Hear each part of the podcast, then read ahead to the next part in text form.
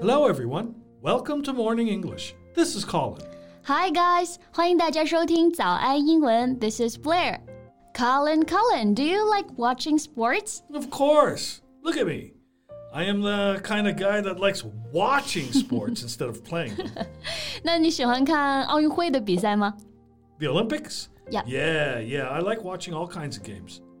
Oh, I know why you asked this. The 2021 Tokyo Olympics are coming. 对，That's right，二零二一年东京奥运会就要来了啊。不过原本应该是二零二零 Tokyo Olympics，但是由于疫情的影响呢，推迟了一年。那我们今天呢要学习到的第一个表达就是奥运会 Olympics，或者是 Olympic Games。 Yes.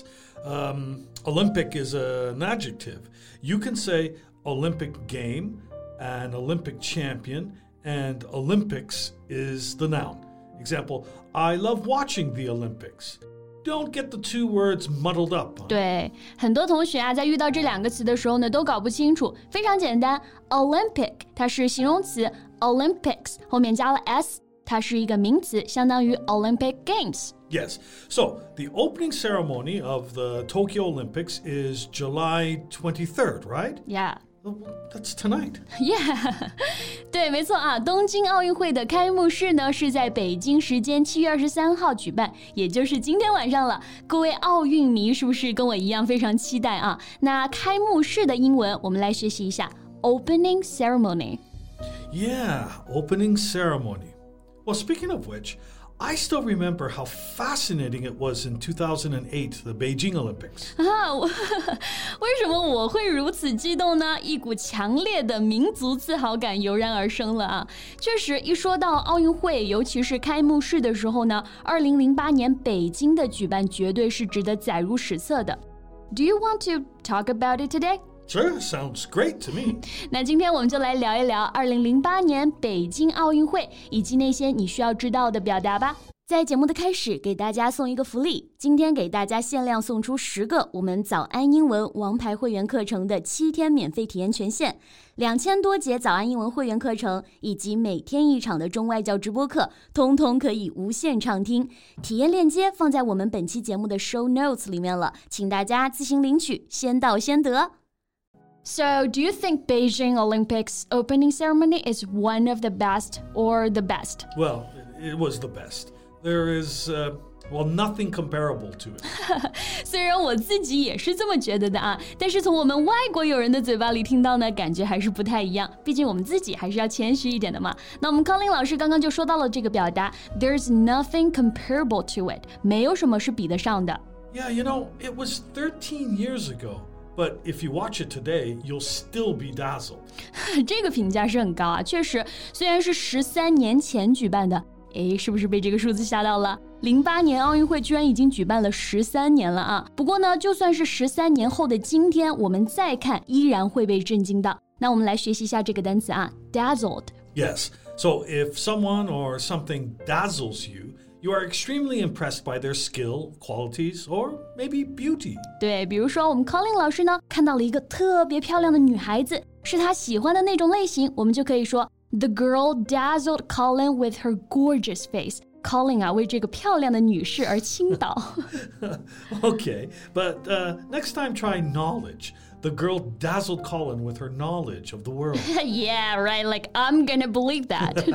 well, anyway, the opening ceremony was directed by a renowned filmmaker, right? Yeah. What was his name again? 呃，张艺谋 Right, Zhang Yimou, one of the best directors of China. 啊，你还知道的挺多的嘛。 Oh, yeah, I've watched a lot of his films.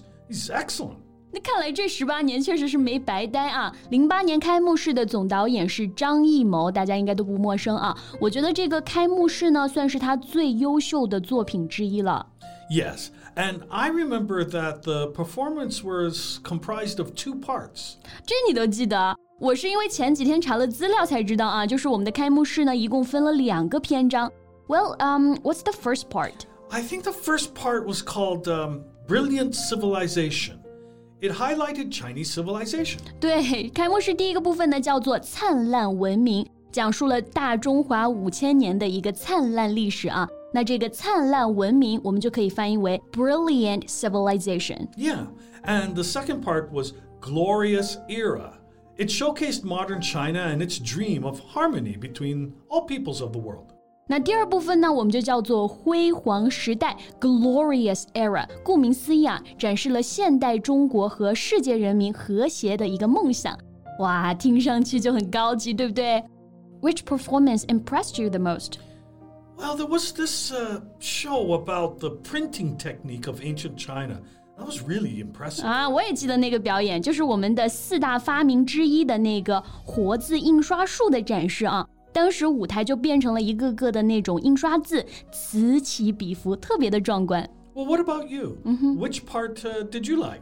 啊、um,，我最喜欢的话应该是李宁最后点燃圣火的那一刻。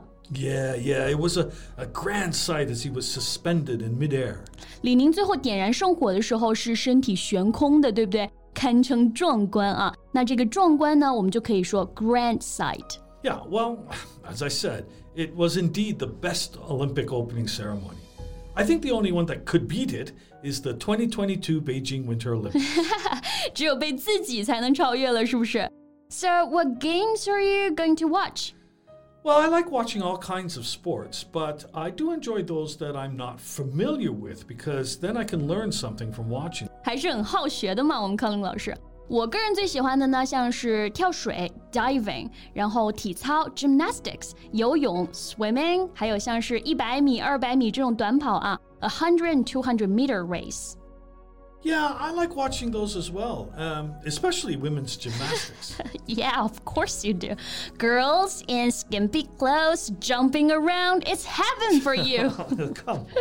It's the Olympics we're talking about. It's all about their strength and perseverance. 奥运会展示的呢，就是运动员他们的力量和这种不懈的坚持，对不对？那这个词我们可以来学习一下，perseverance。 Perseverance means the quality of continuing to try to achieve a particular aim despite difficulties. 对，我们就可以翻译为像是毅力、韧性、不屈不挠的这种精神。比如我们说，They showed great perseverance in the face of difficulty。他们面对困难时候表现出了一个坚强的毅力。